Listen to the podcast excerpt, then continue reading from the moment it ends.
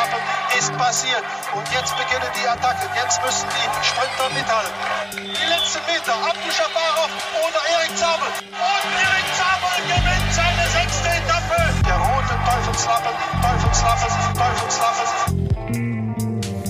Ja, ihr Lieben, Teufelslappen startet in die neue Saison 2021 und lasst mich nachdenken, zumindest in der Nordhalbkugel ist mir nicht bekannt, dass schon ein Rennen auf der Straße stattgefunden hat tägliche Auseinandersetzung auf Strava. Ähm, Sebastian von Freiberg ist heute wie immer dabei, denkt schon kritisch nach, ob das alles stimmt, was ich so vor mir hin labere.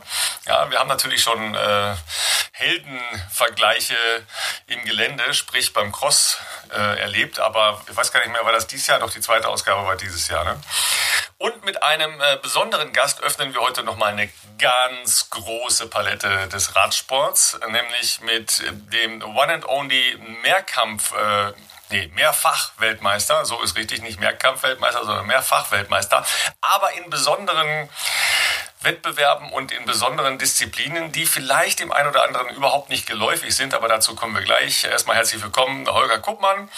Für alle, die ihn nicht kennen, ähm, ja, wo, wo fange ich jetzt an, Holger? Ähm, also Weltmeister haben wir schon gesagt, ähm, Vereinsfunktionär, ähm, Mitbegleiter der unterschiedlichsten Radsport äh, ambitionierten Aktionen von Jedermann-Rennen über äh, Journalisten-Weltmeisterschaften, über Nachwuchsforschung, äh, Social-Media-Durchdringung und, und, und. Also ich weiß gar nicht, wo ich jetzt weitermachen sollte. Also einmal alles. Ich sage erstmal Hallo, wie geht's dir?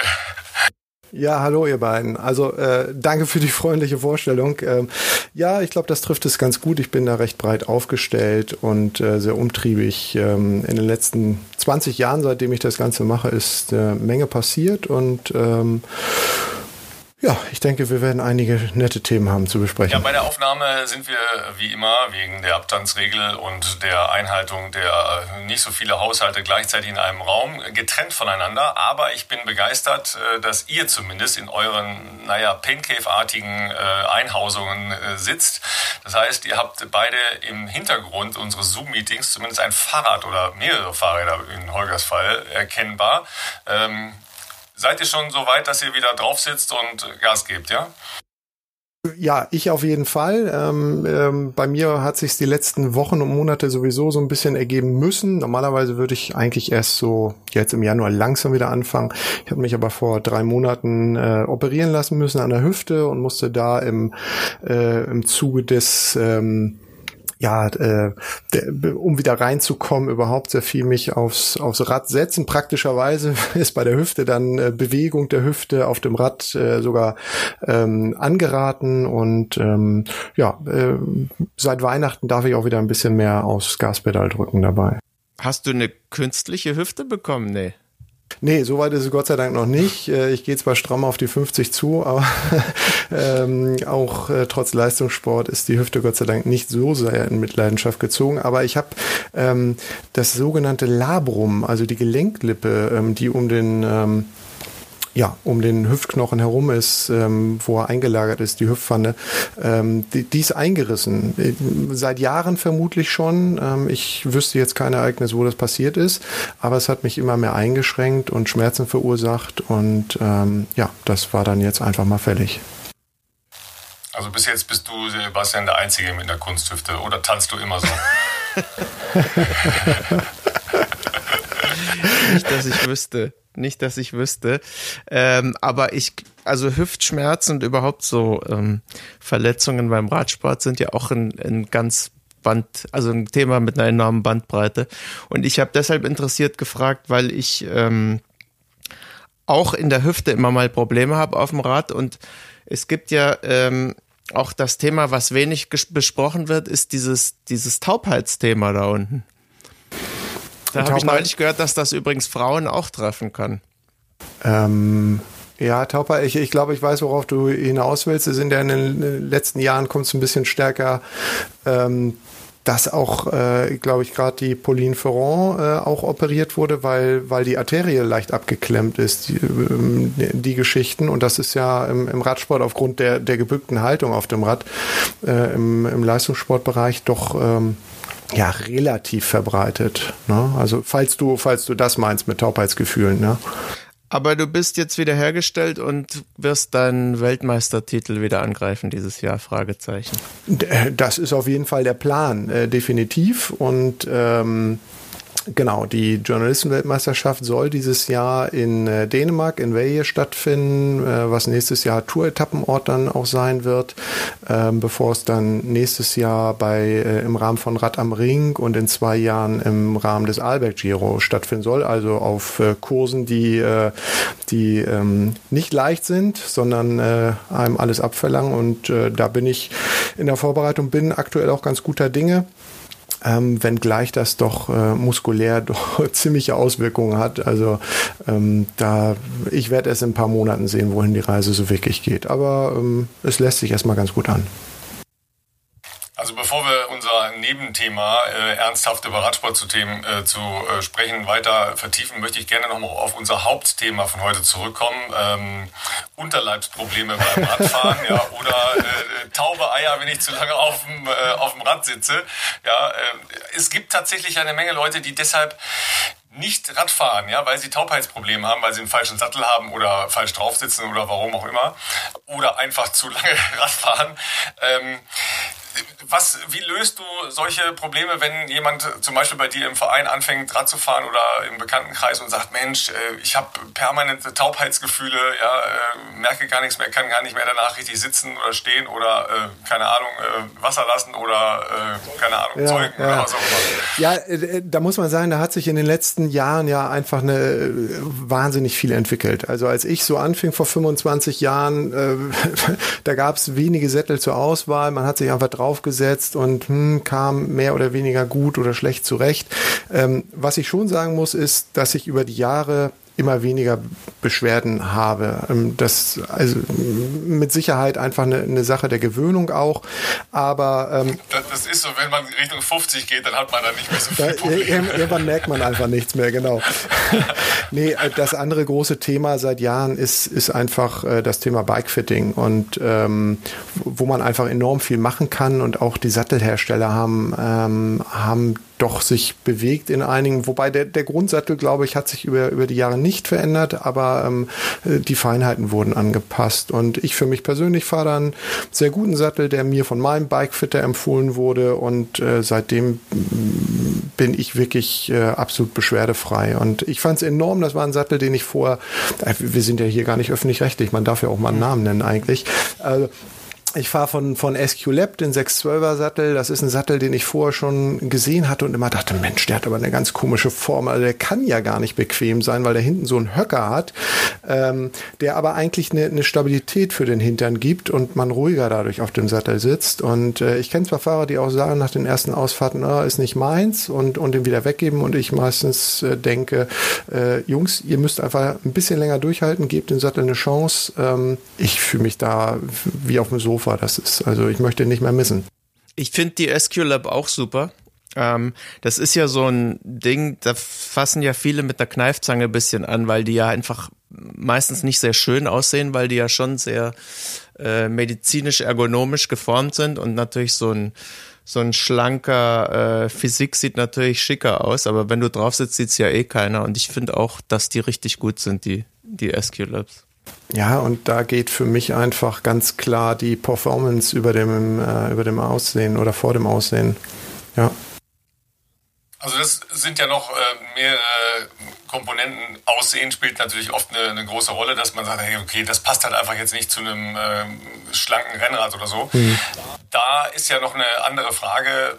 Was machst du, wenn du aufs Zeitfahrrad wechselst, äh, an anderen äh, Sattel, weil du ja logischerweise da anders drauf sitzt? Mhm. Da habe ich tatsächlich einen anderen Sattel, habe auch sehr aktuell da auch nochmal eine Erfahrung gemacht, hatte da äh, bisher einen Sattel, mit dem ich dachte, ich käme ganz gut zurecht.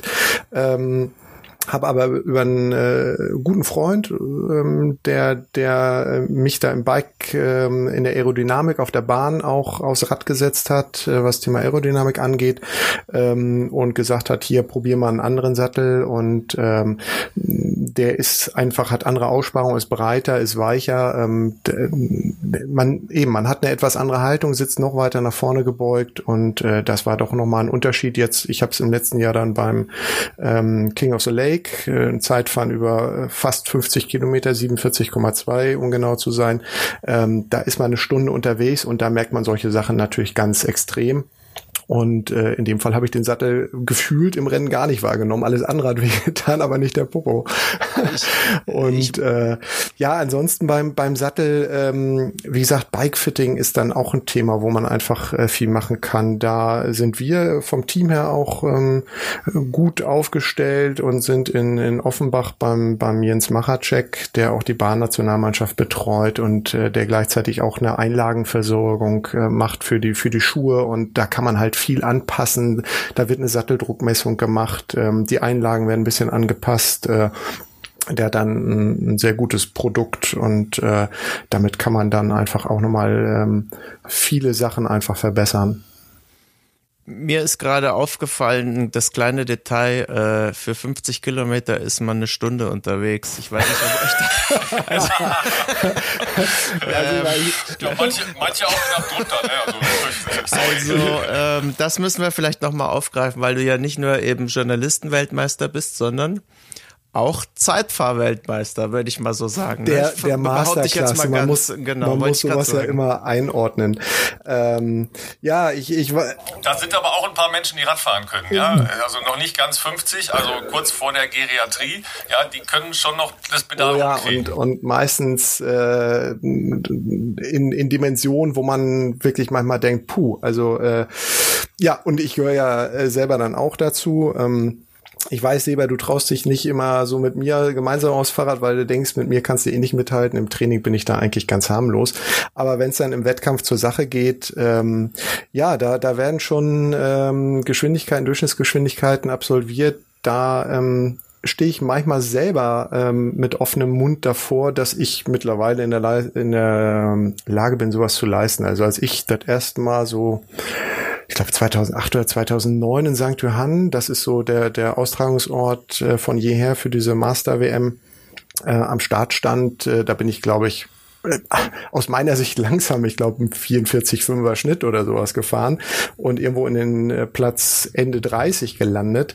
Ähm, ja, und inzwischen bin ich dann doch über, über viele Jahre Training und Anpassung und Aerodynamik, wie gesagt, ein ganz wichtiger Faktor, ähm, dann doch bei einem 48er Schnitt gelandet und ähm, konnte damit dann letztes Jahr, also vorletztes Jahr in dem Fall in, in St. Johann äh, gewinnen und äh, auch beim King of the Lake äh, bin ich jetzt letztes Jahr das dritte Mal in Folge unter die Top Ten gefahren. Äh, ich näher mich so schrittweise dem Podium hoffe, das geht weiter. Siebter, sechster, sechster war ich jetzt und in der Altersklasse dann äh, Dritter äh, die letzten beiden Jahre. Also das, äh, ja, ich hoffe, da ist noch ein bisschen Potenzial nach oben, trotz des Alters. Ich glaube, diese St. Johann-Veranstaltung muss man vielleicht nochmal erklären, weil ich ehrlich gesagt auch nicht so ganz bewandert war in den ganzen ähm, Veranstaltungen. Du hast das ja erklärt, weil es gibt ja allerhand ähm, Amateurrennen und es gibt eben auch noch Jedermannrennen. Und vielleicht ja. nochmal das zu erklären, was das genau ist. Ja, ist gar nicht so unkompliziert das Feld, ist ein bisschen wie im Boxsport, ja, da hast du auch die 13 Weltverbände und 58 so ungefähr, ne? Also jedem geläufig ist irgendwie die UCI als als Weltradsportverband, äh, dann gibt's aber in Italien noch wieder einen äh, getrennten Verband, äh, wo sich die Italiener äh, sehr vielfältig sammeln. Und ähm, mit St. Johann ist das äh, folgendermaßen, da war die offizielle UCI Master WM ich glaube so bis äh, ja, ungefähr 2010 bis dann die UCI äh, dort einfach ähm, Gebühren verlangt hat, um das Label vermarkten zu können. Und äh, das wollte man nicht aufbringen, weil das ein ziemlich hoher Betrag war. Also hat die UCI gesagt, naja, wenn ihr nicht äh, wollt, dann veranstalten wir was eigenes. Daraus entstand dann ähm, die sogenannte Amateur-WM, die in Deutschland immer so ein bisschen verniedlicht als Jedermann-WM betitelt wird, äh, was de facto nicht der Fall ist, weil, weil ähm, zu damaligen Zeiten auch jeder A-Amateur dort starten durfte. In heutiger Zeit nennt sich das Ganze ja Elite-Amateure in Deutschland. Ähm, und die UCI hatte dann am Anfang ja nicht ganz so Erfolg. Ähm, das wurde nicht so richtig angenommen, wobei das schöne Veranstaltung war. Ich bin selber damals äh, in Belgien mitgefahren. Das war ähm, wirklich eine, eine harte Veranstaltung, harter Kurs auf den Strecken von Lüttich, Bastogne, Lüttich äh, zum Teil.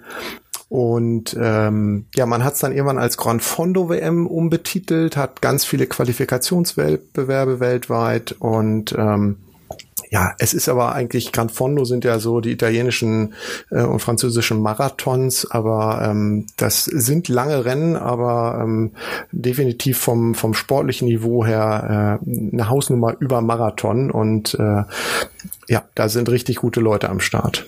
Und St. Johann gleichzeitig hat dann einen eigenen Verband gegründet und macht da, da sind dann aber auch viele Athleten, die bei dem, sowohl bei dem einen als auch bei dem anderen am Start sind und hat halt auch äh, sportlich sehr hohes Niveau. Also letztes Jahr bin ich im Straßenrennen zum Beispiel mitgefahren und gewonnen hat jemand, den wir im Rennen alle nicht auf der Pfanne hatten, ähm, weil er inzwischen ein bisschen anders aussieht und sich gut versteckt hat, äh, mit einmal Daniele Nadello, Ende der 90er Jahre äh, unter den Top Ten der Tour de France. Ähm, da weiß man, äh, was, wie es da zur Sache geht. Also jetzt habe ich natürlich schon wieder eine Menge Fragen. Äh, zum einen, St. Johann kenne ich, aber als Skigebiet äh, klingt also nach Auer Höhenmeter logischerweise. Ähm, warum veranstalten die eine, eine eigene WM als als Region oder als, als Ort dann? Und du musst bitte nochmal erklären, ähm, welcher Lake King of the Lake umrundet. Ja, ähm, also St. Johann, da, da steckt mit Sicherheit oder ja, zum Großteil der Tourismusverband natürlich dahinter, wie das oft ist bei, bei den Radrennen im Sommer in Österreich, äh, ob der Ötztaler, ob andere Veranstaltungen. Das ist natürlich äh, touristisch für die interessant, einfach äh, in Zeiten, wo kein Schnee liegt, dann auch Leute einfach äh, in die Region zu kriegen. Und da ist St. Johann ich glaube, seit 40 Jahren mittlerweile, also ähm, eine, eine sehr alte Veranstaltung wunderbar organisiert, von der Lage her sowieso top ähm, und gar nicht so viel Höhenmeter, wie man denken könnte. Ähm, St. Johann hat ja Tallage, im Straßenrennen gibt's da zwar mit der Huberhöhe einige Höhenmeter und ähm, Richtung äh, Kössen dann auch noch mal ein paar. Ähm, der Zeitfahrkurs ist aber bis auf eine kleine Steigung zum Beispiel ähm, eigentlich Topf eben. Ähm, da lässt sich's also sehr gut Radfahren. Ähm, und äh, der King of the Lake hatte letztes Jahr seine sein zehntes Jubiläum, also auch schon eine etwas ältere Veranstaltung, ist äh, auch ja sehr, sehr klein gestartet und ist inzwischen eine Veranstaltung, die sich als inoffizielle Europa- oder sogar Weltmeisterschaft äh, betitelt, weil dort insgesamt über 1000 Athleten am Start sind. Seit zwei Jahren oder seit ja, seit zwei Jahren findet auch die österreichische Radbundesliga, das Mannschaftszeitfahren im Rahmen der Veranstaltung statt auch wunderschön gelegen, der Attersee in Österreich, nee, ähm, Salzburg und ähm, ein Kurs mit 280 Höhenmetern. Da sind schon ein paar mehr für ein Zeitfahren. Aber das lässt sich äh, traumhaft fahren und äh, wie man an den Zeiten sieht, auch ähm, sehr schnell fahren, durchaus trotz der Höhenmeter. Ja, hab schon verstanden. Ne? 50 Kilometer Stündchen ist man da. Ja, ich habe äh, die Stunde, ehrlich gesagt, habe ich äh, noch nie so ganz geknackt. Das wäre noch das Ziel. Ich äh, bin jedes Mal so ein paar Sekunden drüber geblieben. Ähm, also mir fehlen, äh, ich glaube, noch 13 Sekunden, um die Stunde mal zu knacken. Sie wurde aber schon von anderen geknackt, ja. Sind das Veranstaltungen, für die man sich irgendwie qualifiziert oder wie äh, oder meldet man sich da einfach Weil wir an? möchten da jetzt auch sofort ja, also das kann ich euch äh, sowieso nur nur wärmstens ans Herz legen, weil ähm, nicht immer geht es ja nur darum zu gewinnen. Also muss man ja auch ganz klar sagen, ne? auf Veranstaltungen wie rund um Köln, wenn jeder mit dem Ziel dahin gehen würde, äh, gewinnen zu wollen, dann dann äh, dann würden vielleicht 50 Leute teilnehmen. Das ist ja nicht das Ziel der Veranstalter und äh, sollte auch nicht im Vordergrund stehen, sondern äh, bei allem sollte ja der Spaß nicht zu kurz kommen. Und äh, nee, es gibt keine Qualifikation und trotzdem ist das im Vorfeld schon äh, schwer umkämpft, nämlich bei der Anmeldung. Ich glaube, im letzten Jahr war der King of the Lake innerhalb von äh, zehn Minuten ausverkauft in der, in der Voranmeldung, Online-Anmeldung. Ähm, in St. Johann sieht das äh, lockerer aus. Ähm, da äh, kann man auch vor Ort einfach hinfahren und äh, sich noch anmelden. Man sollte im Idealfall eine Lizenz haben, man kann aber auch äh, Tageslizenzen lösen. Ähm, gegebenenfalls gegen sportärztlichen Attest einfach vorzuweisen, dass man körperlich äh, fit und gesund ist, ja. Ja, weil ich ja ein bisschen mehr aus der Triathlon-Szene komme, äh, logischerweise, und Radsport äh, nur so nebenbei mache, also als Haupttraining logischerweise, ähm, würde auch eine Tageslizenz oder eine Lizenz aus dem Triathlonsport reichen, weil das ja, äh, sagen wir mal, zumindest von den gesundheitlichen Voraussetzungen sehr Wüsste ich jetzt äh, nicht konkret. Ich könnte mir das sehr gut vorstellen. Ähm, Im Endeffekt müsste man den Veranstalter mal anschreiben, ähm, ob, ob das geht. Aber wie gesagt, die Tageslizenz ist dann äh, kein Problem. Also die, die kostet 10 Euro und ich glaube, das ist ein günstiges Vergnügen dann, ähm, das zu machen. Und man, man kann sich das Rennen, also es sind die ganze Woche über verschiedenste Veranstaltungen. Ähm, es gibt äh, in der ersten Wochenhälfte den sogenannten Radweltpokal, wo auch viele Italiener immer am Start stehen. Ähm, dann gibt es ein Sprintrennen auf dem Flugplatz, dann gibt es ein Bergzeitfahren ähm, und am zweiten Wochenende sind die Weltmeisterschaften und ich glaube, da wird äh, jeder irgendwie fündig und zwischendurch äh, wenn es mal nicht so läuft, lässt man sich den Kaiserschmarrn äh, schmecken unter Schnitzel. Das klingt jetzt wieder nach Abrischi, genau. Wie gesagt, der Spaß darf nicht zu kurz kommen, ja.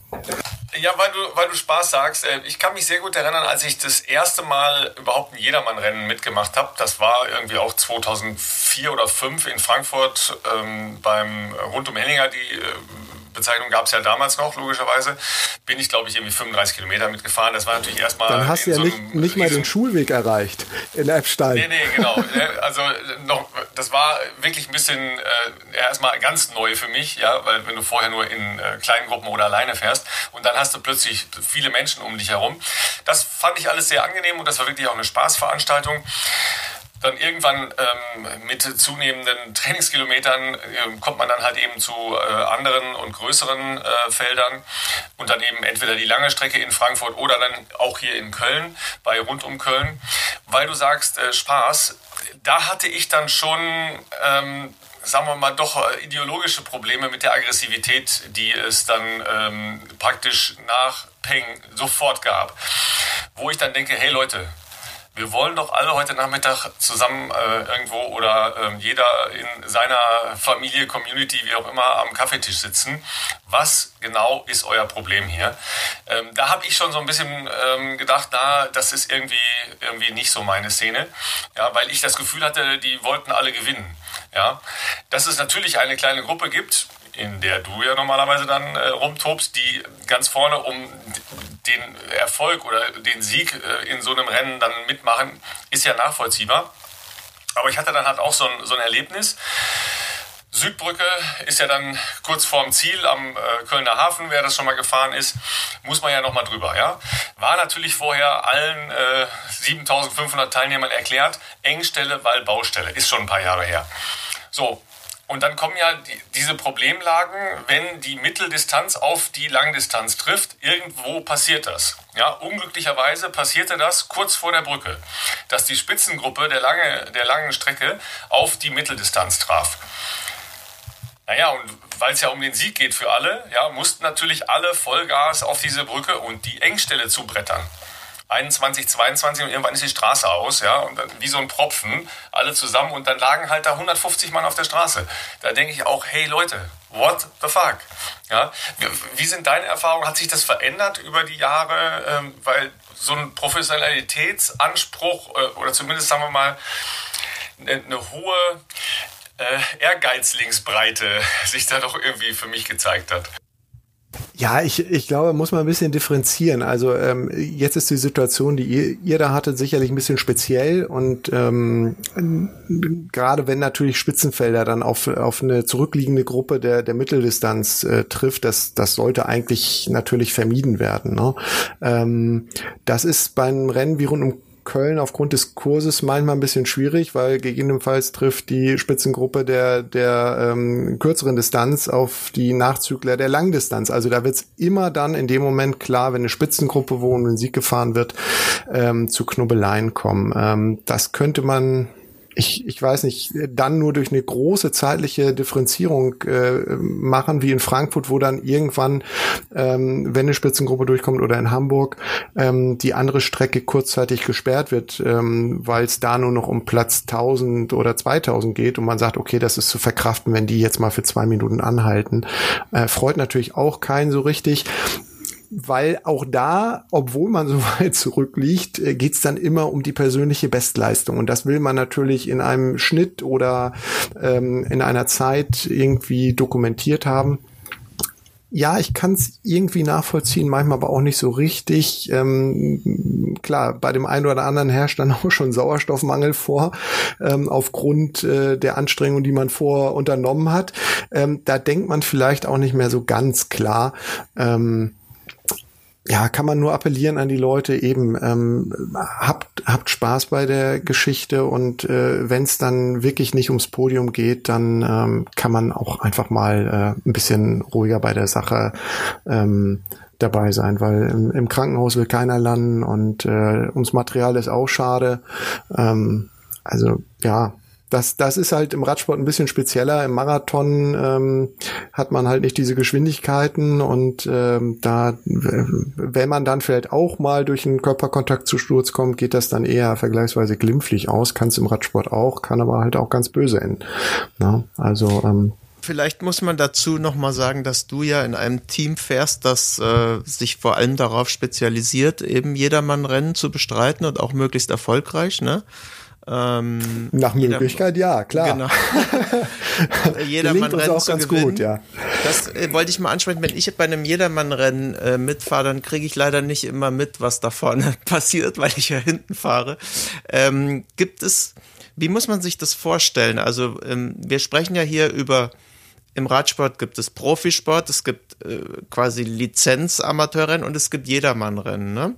Und ähm, aber das betreibt ihr eigentlich wiederum fast wie ein Profiteam, ne? Wie, wie, also das würde mich so mal interessieren. Erstens, ähm, gibt es da eine große Szene? Also gibt es da mehr Team, viele Teams, die das so machen wie ihr?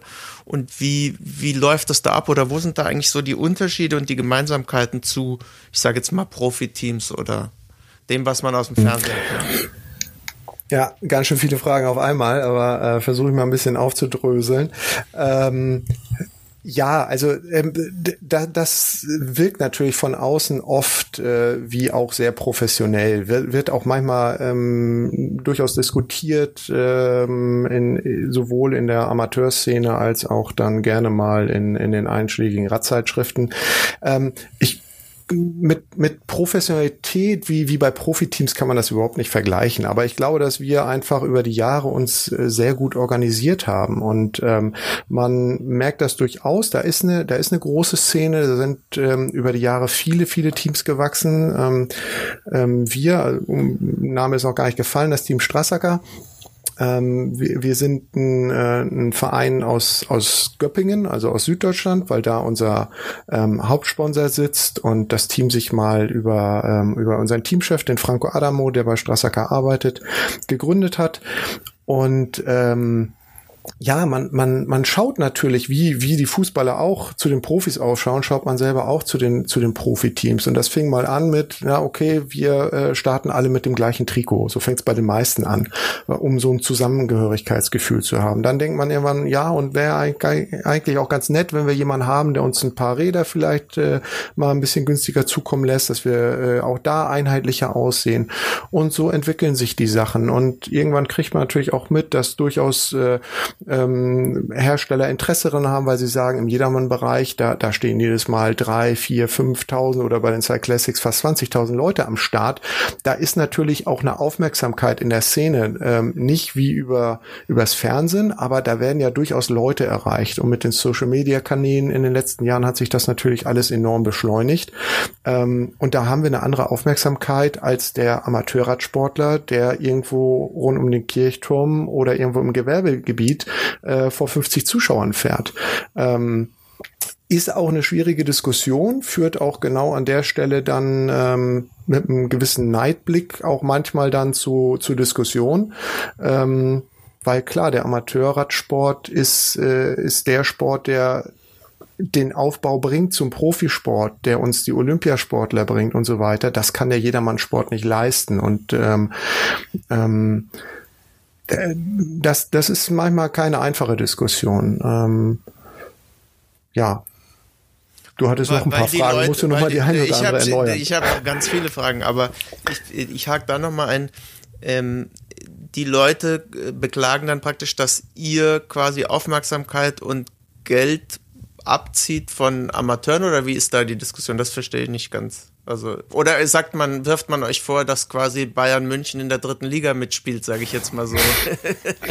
Na gut, die Diskussion gibt's natürlich manchmal auch, weil, weil dann natürlich andere Leute, äh, die im, im Rennen sagen, ja Mensch, und ihr seid da gut organisiert und ihr steht da mit 15 oder 20 Leuten am Start, habe ich als Einzelstarter ja gar keine Chance. Ähm, und ähm, na, so wie ihr trainiert, die Zeit habe ich auch nicht. Wobei ich immer behaupte, naja, nimm die ersten 200 oder 300 weg dann wird ja jemand anders mit einmal um Sieg fahren und du würdest, glaube ich, ganz schnell erleben, wie dann auch da ähm, der größere Ehrgeiz da ist, sich vielleicht auch zu organisieren, so wie das ja bei uns auch mal stattgefunden hat. Das gleiche würdest du dann im hinteren Feld äh, irgendwann genauso feststellen und es würden über kurz oder lang die gleichen Strukturen entstehen. Ähm, von der Amateurszene her ähm, ja, ich, ich, die Diskussionen sind ein bisschen weniger geworden im Netz. Inzwischen ist es ja seit äh, letztem Jahr auch erlaubt, dass auch Elite-Amateure in den Jedermann-Rennen starten dürfen. Da ähm, haben wir uns als Team auch eigentlich für stark gemacht, weil wir das wollten, um vielleicht diese Diskussion auch so ein bisschen zu entzerren. Ähm, aber ähm, Klar fließen dann gewisse Gelder nicht mehr in den Amateursport, aber das ist, glaube ich, nicht ein reines Problem der, der Jedermann-Szene ähm, oder dass die Jedermann-Szene das ähm, alleine dafür verantwortlich ist. Da sind viele Aspekte zusammengekommen, ähm, unter anderem die Dopingskandale äh, in, in den Jahren 2006 bis 2008, 2009, ähm, die natürlich massiv dazu geführt haben, dass Sport aus der, äh, das Geld aus dem Radsport rausgezogen wurde, dass der Metzger an der Ecke halt nicht mehr äh, ähm, da, das Rennen vor der Tür äh, mit äh, finanziell unterstützt, sondern sagt, nee, das ist nicht, äh, gefällt mir nicht in dem Sport, da äh, gebe ich jetzt was zum Fußball. Ähm, ein anderes Problem, was entstanden ist in den letzten Jahren, ist halt, dass immer weniger äh, Rennen stattfinden können, weil die, die verwaltungstechnischen Auflagen immer höher werden, ähm, was meiner Meinung nach eine Grundursache hat in den Geschehnissen äh, der Love Parade von Duisburg äh, äh, vor, vor gut zehn Jahren jetzt, ähm, weil man dadurch gesagt hat, das Thema Sicherheit wird immer höher und ähm, dadurch immer mehr Absperrgitter, immer mehr Ordner. Das können die Vereine irgendwann nicht mehr stemmen, sowohl finanziell als auch personell. Ähm, dadurch schlafen viele Rennen ein nächste Problem die Vereine als solches, wo dann äh, einfach in der heutigen Zeit ähm, viele äh, nicht mehr so die Lust haben, äh, sportlich ähm, neben dem Sport im Verein dann auch noch aktiv zu sein. Seba, du von dir weiß ich selber, du bist hier in Köln auch in einem Verein, die ähm, aber mehr aus Spaß an der Freude zusammen sind und weniger um jetzt ähm, Veranstaltungen zu organisieren und da ähm, mal ein Rennen zu veranstalten oder sowas. Wobei und, wir einen legendären, ich sage jetzt legendär, weil es äh, einmal stattfand. Letztes Jahr wegen Corona Ein, leider. Einmal stattfand und unter Corona-Bedingungen jeder Nee, es gab davor tatsächlich die berühmte Rampensau, sehr zu empfehlen. Ähm, da lade ich dich natürlich auch ein nächstes Jahr. Das ist ein kleines äh, Bergzeitfahren, das wir veranstalten, weil wir eben genau gesagt haben, als, als relativ junger Verein, äh, wir machen was anders, wir machen nicht eine klassische RTF, sondern wir versuchen was anderes zu machen. Aber das hast du gerade angesprochen, das Thema.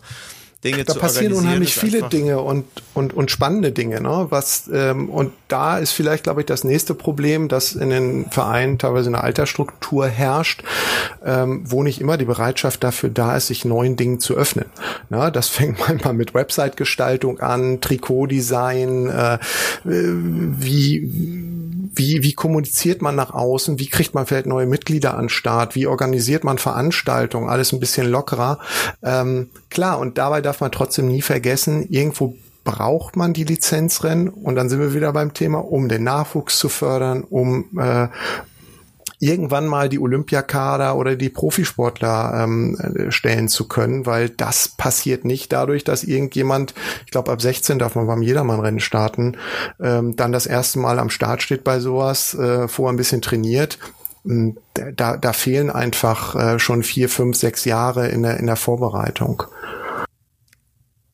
Du hast es vorhin angesprochen, das ist ein Thema, das äh, in der Triathlon-Szene heiß diskutiert wird. Wenn Profis oder ehemalige Profis runterkommen. Ja, noch schlimmer diskutiert wird, äh, wenn gesperrte Radsportler äh, plötzlich im Triathlon auftauchen. Mhm. Ja, Alex Vinokurov, äh, Laurent Jalabert, ähm, natürlich auch die Diskussion um Lance Armstrong, der ja eigentlich auch dann wieder zurück. Der kommt ja eigentlich aus dem Triathlon-Sport Steff, wieder Stefan Schumacher wollte. letztes Jahr auf Hawaii, ja, klar. Ja, der, ähm, der hat ja eine Lizenz, ähm, schon, schon lange eine Lizenz. Den Fall sehe ich sogar noch ein bisschen äh, anders tatsächlich, Stefan Schumacher. Aber ähm, bleiben wir mal bei der grundsätzlichen Situation. Radprofis kommen runter und machen dann plötzlich äh, in, in deiner Klasse, ja, also äh, bei dir mit und werden dann Weltmeister, weil sie einfach natürlich ganz andere Lebenskilometer haben, die man ja nicht aufholen kann, wenn man nicht selber äh, als Profi unterwegs gewesen ist. Oder jeden Tag 100 äh, Kilometer als Commuter, äh, keine Ahnung, von Bonn nach, nach Köln fährt oder umgekehrt, ja. Ähm, wie, wie, werden die Leute in, in deiner Umgebung äh, wahrgenommen, äh, angesehen? Ähm, weil im, im, Triathlon ist das ein sehr heißes Thema. Dürfen die überhaupt da wieder runter? Dürfen die jemals da unten wieder? Weil man kann das ja nicht ausgleichen. Du bist immer chancenlos als äh, Alltagspedaleur. also ich ja? glaube, wir haben da nicht so wahnsinnig viele Berührungspunkte. Also und wahrscheinlich hat auch jeder eine andere Meinung dazu. Vor, vor Jahren habe ich so immer mal gesagt, ein Profi müsste eigentlich mindestens zehn Jahre für solche Veranstaltungen Veranstaltung ähm, gesperrt sein, also zumindest um ähm, offiziell mitfahren zu dürfen und als als äh, ähm, außer Konkurrenz von mir aus immer gerne. Aber ähm, ja, würde ich eigentlich fast immer noch so sehen. Wobei auch da ist es ja ganz unterschiedlich. Macht ein Profi nach seiner Karriere gar nichts mehr und fährt dann doch mal mit. Ich hatte vor ein paar Jahren äh, im Anstieg nach Bärbruch bei Rund um Köln mit einmal äh, David Kopp neben mir, ähm, wo ich dachte, ui, der hat das Ding, glaube ich, sogar mal gewonnen. Ähm, Ich habe den aber anschließend nicht wiedergesehen, weil der war so am Japsen. Ähm, man merkte, der David war äh, nicht mehr ganz so in Form. Ne? Ähm, Daniele Nadello letztes Jahr in St. Johann, gut, das ist eine Lizenzveranstaltung. Ähm, wir hatten den auch alle nicht so auf dem, auf dem Zeiger. Ähm, der macht einen durchaus fitten Eindruck, ähm, aber tat sich vorher auch nicht so hervor. Der ist einfach schlau gefahren. Der hat sich immer im Hintergrund gehalten, ja, und konnte halt am besten sprinten trotzdem mal ein Gesamtklassement fahrt. Er der hat halt einfach die Erfahrung. Das war auch, das war auch völlig okay, war ein kleines Rennen, ähm, also von, von der Anzahl äh, überschaubar. Ähm, Im Großen und Ganzen erlebe ich das, dass wenn Profis am Start sind, die eigentlich immer fair dabei sind. Ne? Ob ein Ralf Grabsch, wenn der rund um Köln mitfährt, der fährt generell einfach äh, weiter hinten im Feld mit, ähm, guckt eher drauf, gibt den Leuten Tipps, wie sie sich verhalten sollen, damit es halt vielleicht nicht zu sehen, wie da an der, an der ähm, Südbrücke kommt und ähm, auch Marcel Wüst, äh, wenn der mitfährt, ähm, hatte ich vor Jahren in Bremen, waren wir in einer Achter Spitzengruppe und der Marcel war dabei, hat sich aber immer hinten an letzter Position aufgehalten und ist in der vorletzten Runde dann noch ausgestiegen, weil er gesagt hat, hey, das ist jetzt äh, euer Rennen, ich will hier gar nicht äh, irgendwie großartig auf der Liste auftauchen, auf der Ergebnisliste. Ich hatte meinen Spaß und ähm, so ist das. Gleichzeitig hast du, Auge zu. der, der, der, musste jetzt natürlich kommen, Seba, von dir. Ähm, ja. ich, ich, glaube eher, ich glaube eher, der, äh, der war vor euch am Kölnstand, ja. den sie in Bremen nicht gab. Das kann natürlich auch sein. ähm, ja, und, und äh, dann hast du auch wieder einen Jörg Ludewig, der, der immer ordentlich reinhält bei den Rennen. Ähm, Wasserm auf der anderen Seite, der, der Jörg ist ein, ist ein äh, menschlich auch ein toller Typ und äh, mit dem du nach dem Rennen auch gut reden kannst und äh, der dann aber auch nicht wirklich um den um den Sieg hält er nicht voll mit rein, aber der äh, fährt halt äh, schon schon stark mit. Ähm, vorne, also auch durch die Führung mit, meine ich damit. Oder ähm, beim Ötztaler ähm, sieht er auch zu, dass er ähm, je nach Form so weit vorne landet, äh, wie er kann und ähm, ist da ähm, ja, auch die Jungs sind natürlich ganz unterschiedlich. Der eine sagt nach dem Karriereende, ach, ich kann das Rad nicht mehr sehen und der nächste ist halt noch sehr ambitioniert dabei. Ne? Du, weil wir das eben äh, kurz angesprochen hatten, äh, das interessiert mich äh, wirklich. Die Stellung gegenüber oder sagen wir mal die Haltung gegenüber ehemaligen äh, Profis, die äh, in Doping-Geschichten ähm, verwickelt waren. Stefan Schumacher hast du kurz angesprochen die Triathlon-Szene ist da wahnsinnig unversöhnlich. Also sagen wir mal sowas wie äh, hat seine Strafe abgesessen, jetzt ist auch gut, kommt da nicht vor. Damit habe ich äh, jetzt erstmal grundsätzlich ein Problem, weil wir befinden uns immer noch in, einer, in, einer, in einem freiheitlichen Rechtssystem. Ähm, da hat man dann irgendwann seine Strafe ähm, abgegolten und dann ist halt auch gut. Bei Mehrfachtätern wird das dann ähm, von, von der Argumentation irgendwann her ein bisschen schwierig. ähm, muss man natürlich auch immer die, die Zeit sehen, aus welchem Kontext kommen die und so weiter. Also bei Vinokurov, ähm, da fällt mir das schon äh, durchaus mal schwer, das zu akzeptieren, dass er dann halt eben äh, in Hawaii antritt und da seine Altersklasse gewinnt, ähm, weil er eben einfach so Radfahren kann. Der kann auch ein bisschen laufen und schwimmen, sonst wird er das nicht gewinnen dass man einfach da nicht mithalten kann als Normalsterblicher. Ähm, aber so eine, so eine Reizfigur, die ja immer sehr unterschiedlich in allen möglichen Szenen unterschiedlich diskutiert wird, ist ja Jan Ulrich. Ich kann mich erinnern, wir waren vor zwei Jahren zum, äh, zum Camp, Triathlon-Camp auf Malle um Ostern. Ähm, und dann hieß es ja, da ist eine Veranstaltung äh, mit Ulle und ähm, da können noch ein paar Leute hin und mitfahren. Also äh, eine kindliche Aufgeregtheit äh, würde ich jetzt äh, ist jetzt so ganz ganz untertrieben, ja.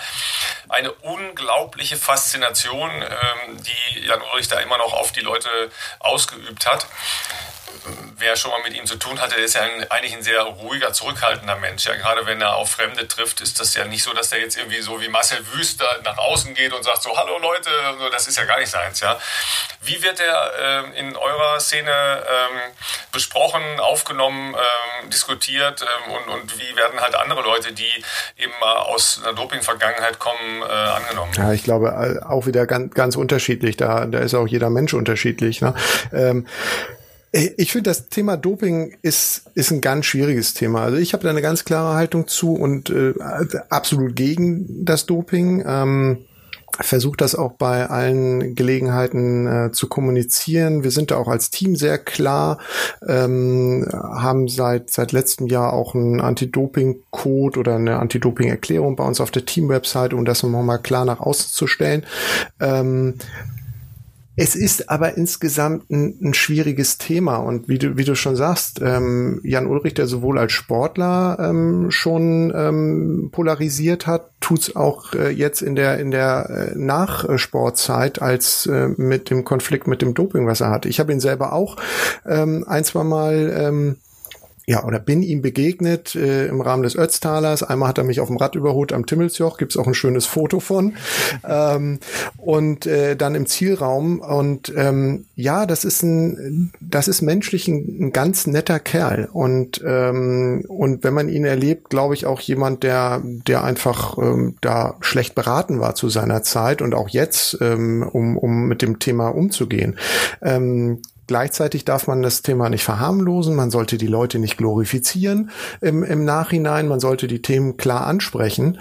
Ähm, und auch wiederum nicht so, wie du richtig sagst, wie es im Triathlon dann teilweise passiert, weil auch im Triathlon gab es Dopingfälle innerhalb der Szene und wahrscheinlich wird da auch der eine oder andere noch gedopt rumfahren, von dem man es äh, bisher nicht weiß. Ähm, ich äh, tue mich immer schwer damit, äh, wenn andere Sportarten so tun, als hätten sie äh, selber äh, überhaupt äh, nichts mit dem Thema zu schaffen. Ähm, und ähm, und obwohl ich da nah dran bin, an, also auch hier gelegentlich mit Profis trainiere und so weiter, man, man hat ja nicht wirklich Einblicke in, in, in das Ganze. Ähm, ich will da keinem was unterstellen. Ähm, gleichzeitig würde ich die Szene nie komplett reinwaschen, wenn heutzutage alle sagen, heute wird ja viel mehr kontrolliert und so weiter. Das ist alles richtig. Ähm, und trotzdem gibt es heutzutage sicherlich auch andere Mittel und Wege. Ähm, und es ist ganz schwer, auch für Teams, wenn, also das ist so eine Diskussion, wenn ich das manchmal höre, dass das dann heißt, ja, und das Team ähm, müsste da äh, im Bilde sein über die Dinge, wo ich denke, ja, ähm, klar, wenn ein Team selber Sachen organisiert, wie es damals bei Telekom der Fall war oder in, in, in Holland bei Rabobank, aber wenn das Team ja nichts selber organisiert, sondern Sportler für sich macht, dann bekomme ich als Team davon ja gar nicht mit, was der zu Hause veranstaltet. Ja, also ähm, das ist eine ganz, ganz schwierige Szene oder ganz, ganz schwierige Situation. Ähm, ich persönlich neige auch oder ertappe mich immer wieder dabei, dass jemand, den ich per se natürlich eigentlich sympathisch finde, ähm, oder wenn ich dem begegne und der ist sympathisch, dann ähm, mich leichter damit tue, ähm, zu sagen, okay, das war damals nicht in Ordnung, aber ich kann mit demjenigen leben. Und jemand, der mir eher so ein Unsympath ist, äh, den weiterhin zu verurteilen für die Sache, das ist natürlich auch kein fairer Umgang damit. Aber ähm, klar gibt es auch Differenzierung zwischen dem, was ein Lance Armstrong getan hat. Ähm, und dem, was manch ein anderer Sportler getan hat. Und in der heutigen Zeit, ich, ich beschäftige mich immer sehr mit dem Thema Doping und, und je mehr ich lese, auch von den Experten, finde ich es halt manchmal auch schwierig, sind all diese positiven Befunde oder manche dieser positiven Befunde denn auch wirklich positiv? Auch da gibt es einfach Fehlerquoten und ähm, und leider auf der anderen Seite manchmal auch ganz schlechte Ausreden der Sportler. Ja, also das ist. Ja, ja. Das, das kommt dazu, ja. Weil du sagst, äh, ich will auch nicht den Eindruck erwecken, als, äh, als wäre der Triathlonsport sauber. Im Gegenteil, ja, ich sehe da ein Riesenproblem, gerade in den Altersklassen. Ja. Ähm, je älter äh, vor allen Dingen die Männer sind, umso höher ist da die, die Rate derjenigen, die von ihrem Hausarzt eine Hormontherapie verschrieben bekommen. Ja, so, so das ist dann äh, so der ist Ansatz. Ein Phänomen, ja. Äh, definitiv. Männerbeschwerden, ja. ja Männerbeschwerden, ja. ja. Ähm, und, und das ist total verbreitet. Da kann mir keiner erzählen, dass es nicht so wäre. Das ist volles Rohr in der Breitensportszene angekommen die Leistungssportszene sowohl beim Radsport als auch beim Triathlonsport ist natürlich anders kontrolliert, als das vor 20 Jahren war. Dass da immer noch Möglichkeiten sind, müssen wir nicht diskutieren. Aber das Problem liegt für mich eher im Breitensport. War das auch eure Veranlassung zu sagen, wir machen da jetzt eben auch äh, öffentlich, also auf eurer Webseite, einen äh, Anti-Doping-Code, um, um da auch eine Flagge zu zeigen, weil ihr das Problem auch seht in der ähm, Breitensportszene? Ja, das ist wieder, ja, schwer zu sagen. Also mir persönlich sind jetzt äh, ich, ich bekomme, wenn das so heißt, ja, mir ist da was angeboten worden und so weiter. Das habe ich persönlich noch nie erlebt.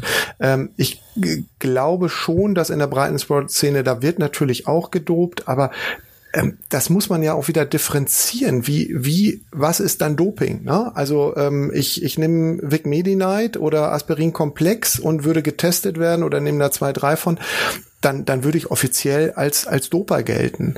Na? Ähm, oder bin ich jemand, der mir ähm, bewusst Epo verabreicht oder derjenige, der halt nur unbewusst, äh, weil er sich nicht ganz so gut gefühlt hat, einen Aspirin-Komplex nimmt. Ähm, beides ist Doping. Beides sollte man, wenn man sich mit, ähm, mit dem Sport beschäftigt und ihn äh, wenn man ihn betreib, ernsthaft betreiben will, äh, mit dem Thema auch auseinandersetzen. Und das ist etwas, was, was wir für uns beschlossen haben, einfach stärker, dass wir, wenn wir Teamzusammenkünfte haben, wir haben ja immer wieder dann auch neue Fahrer im Team, dass wir dann einfach nochmal über das Thema Doping äh, sprechen, genau auf diese Seite, äh, Sachen hinweisen. Wo sind diese kleinen versteckten Fallen? Oder ähm, es gibt eine NADA-App, wenn ihr zum Arzt geht und der Arzt, ihr sagt zwar, ich bin Leistungssportler, ja, so betiteln wir uns dann schon bei dem Zeitaufwand, den wir da betreiben. Ähm, damit kann auch nicht jeder Arzt umgehen und das richtig einordnen, weil man halt keinen äh, Kaderarzt hat, der oder einen ähm, Stützpunktarzt, der einen da betreut und und tiefer in der Thematik drin ist. Also NADA-App reingucken, ich bekomme das und das Medikament, was sind da für Inhaltsstoffe drin, ist das äh, okay oder nicht? Und dann äh, stelle ich es halt beiseite und nutze es nicht. Also so eine Aufklärung machen wir für uns im Team.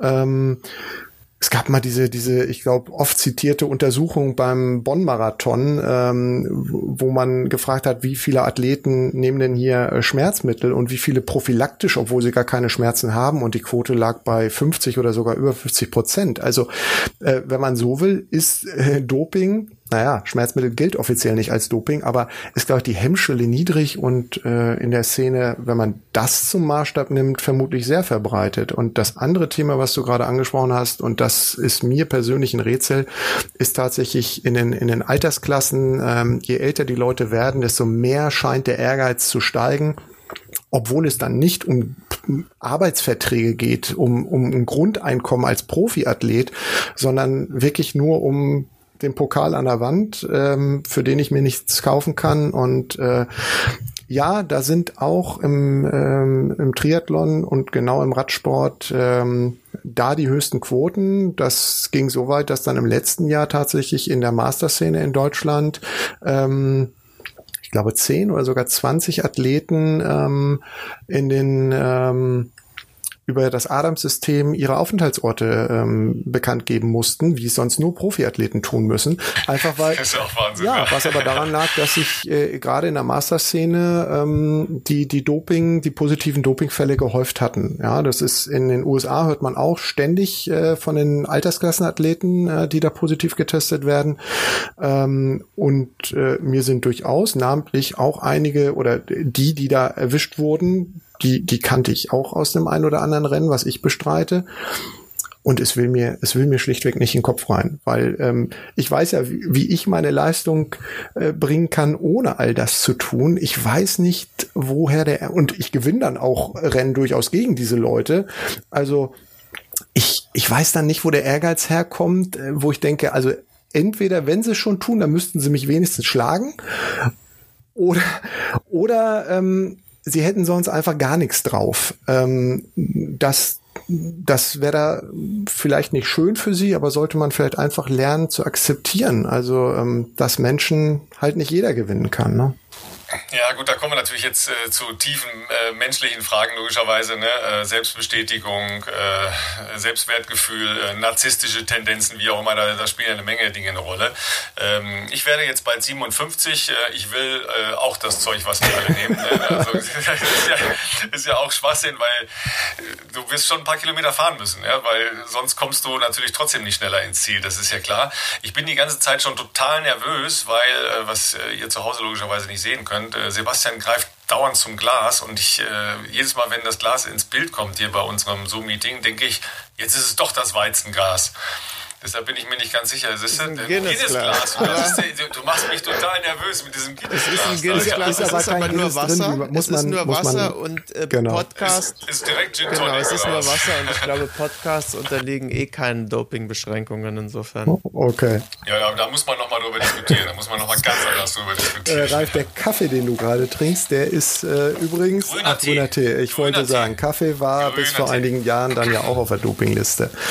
Ja, ja das, äh, mein äh, Kaffee. Also Koffein. Also, warum ja. jetzt, wollte ich gerade sagen, warum wir jetzt ins, äh, ins äh, philosophisch, äh, wie soll ich sagen, esoterische Abschweifen, Kaffee als, als Geist äh, der Fettverbrennung und so weiter. Na, Aber das also, ist ein ganz also, anderes Thema. Da ziehen wir schnell einen Strich drunter, weil mittlerweile ist ja erstaunlich, wie alle Radfahrer äh, Baristas und Kaffeeexperten und ihre eigenen Cafés rausbringen und die teuersten Maschinen und man hat das Gefühl, die sind den ganzen Tag nur an diesen Kaffeemaschinen und malen sich irgendwie den teuersten Espresso zusammen. Also das, das, da wäre Radsport sofort zu Ende, wenn das nicht mehr ginge. Ja, weil, weil sie die geilsten Räder schon haben. Ne? So ist das. Ganz doch, großer. Trend, du, definitiv. Holger, ja, weil wir ja bei Professionalität waren. Äh, wir hatten, ähm, bevor wir uns getroffen haben, uns ja schon über das eine oder andere unterhalten. Und äh, da war ein spannender, sehr spannender Aspekt für mich, dass du gesagt hast, ja, also Funk zum Beispiel ist das ja eine Geschichte, die dann im Profiradsport eine, eine Rolle spielt und eine große Rolle spielt. Funk gibt es bei uns noch nicht, ähm, aber auch keine Leistungsmesser. Ähm, das heißt, ihr fahrt ohne Leistungsmesser, also du persönlich fährst nicht mit einem Leistungsmesser, das habe ich das falsch verstanden. Das hast du in der Tat falsch verstanden. Also, ja. äh, der Le Entschuldigung, du müssen manchmal über die Straße ja, ich bin älter. Ja. Also ich glaube, der Leistungsmesser ist äh, definitiv ähm, auch auch im, im Breitensport angekommen, ähm, nachdem man vor 20 Jahren äh, nur mit Pulsmesser und selbst da sich einige mit schwer taten, ist einfach aufgrund der Preisgestaltung und ähm, so gut wie die Geräte äh, inzwischen sind und einfach auch die, die, die, die große Auswahl da ist, wenn man früher ja nur ein SRM für über 2000 Euro sich äh, kaufen konnte, gibt es inzwischen so viele, so viele Anbieter ähm, mit guten Geräten und ähm, ja, das ist definitiv angekommen, ähm, spielt aber ehrlich gesagt mehr im Training eine Rolle. Oder wenn im Wettkampf, dann eher bei mir im Zeitfahren. Ähm, oder wenn man am Berg irgendwie unterwegs ist, dann also am längeren Berg, vielleicht im Alpenraum. Da kann man halt seine Pace gut drüber steuern. Ähm, muss sich dann allerdings trainingstechnisch auch mit dem Ganzen ein bisschen äh, auskennen. Also ich wage mal zu behaupten, dass doch auch viele rumfahren, haben so einen Teil am Rad, wissen aber gar nicht wirklich, was damit anzufangen. Da wird's der Pulsmesser dann auch tun und ähm, auch über Puls lässt sich das Training gut steuern. Interessant wird der Leistungsmesser halt wirklich erst im Wettkampf, wenn es um eine Pace geht oder wenn ich äh, Intervalle, kurze Intervalle trainiere, wenn einfach ähm, der Puls einfach zu verzögert äh, äh nachwandert und 15 bis 20 Sekunden braucht, ähm, um überhaupt da zu sein, wo er, wo er im Maximum dann ist und ähm, ich gleichzeitig das Intervall aber schon nach 10 Sekunden beendet habe. Das bringt mir natürlich gar nichts. Da ist ein Leistungsmesser dann State of the Art und ähm, wenn man Funk, vorher gesoffen hat, ist der Puls auch deutlich höher als normal. Äh, äh, definitiv. Es ist beim Puls natürlich auch noch tagesformabhängig, klar. Da ähm, lügt der Powermeter nicht. Das ist doch irgendwas mit Umdrehung, was du ja, ja, ja, ja, der Silber berichtet hier immer sehr hart an aus eigener Erfahrung. Ähm, ja, Funk ist äh, bei uns und Gott sei Dank kein Thema, weil ähm, ich finde es auch ehrlich gesagt im, im Profisport äh, fehl am Platz. Da wird zwar immer ähm, gesprochen über ähm, ja und die Sicherheit der Fahrer und so weiter. Deswegen, ich finde Funk auch in der zweiten Reihe, also in, ähm, dass der sportliche Leiter den Funk hat, dass der Renndirektor den Funk hat und äh, in den Krankenwagen und so weiter, finde ich äh, essentiell wichtig, gerade weil das Thema Sicherheit heute im Profisport auch immer wichtiger wird und wir gerade in den letzten Jahren ja auch ähm, sehr vieles erlebt haben, wo wir sagen, da muss dringend äh, was passieren. Scheint auch so, als wenn die UCI da jetzt anfängt, ein bisschen nachzusteuern. Ähm, aber äh, in den Rennen selber, dass die Fahrer dann den Funk haben, ähm, da denke ich manchmal, da komme ich mir manchmal vor wie im Computerspiel. Ähm, da sitzt nur einer am Joystick, der sportliche Leiter im Auto und äh, sagt, mach das, Jungs, mach das, Jungs. Das müssen die Jungs dann ja zwar noch umsetzen und ähm, das funktioniert auch nicht immer so oder manchmal pennt vielleicht auch der sportliche Leiter. Ich habe da immer so mein Paradebeispiel Tour 2006, als Klöden hätte gewinnen können und man lässt den Oscar Pereiro in der Spitzengruppe 25 oder 28 Minuten wegfahren. Da weiß ich wirklich nicht, äh, was Olaf Ludwig und Konsorten in dem Moment hinten im Teamwagen sich dabei gedacht haben. Aber offensichtlich haben sie nach vorne nicht durchgefunkt. Jungs, äh, es wird langsam gefährlich. Ähm, ja, war Mittagessen. Vielleicht, ja. Äh, ja, aber ansonsten macht das Rennen einfach unspannend und, und dadurch auch, dass äh, der Instinkt der der der Radfahrer ähm, geht dabei meiner Meinung nach auch irgendwie verloren. Also ähm, die spannendsten Etappen heutzutage bei der Tour de France sind ja witzigerweise die, die auf der Windkante stattfinden, ähm, weil da der Funk dann manchmal gar nicht so sehr hilft, sondern dann ist wirklich noch darauf ankommt, wie war der der äh, Klassementfahrer positioniert, hat das geschafft, den Sprung in die Gruppe oder wie verhält sich das Team dann?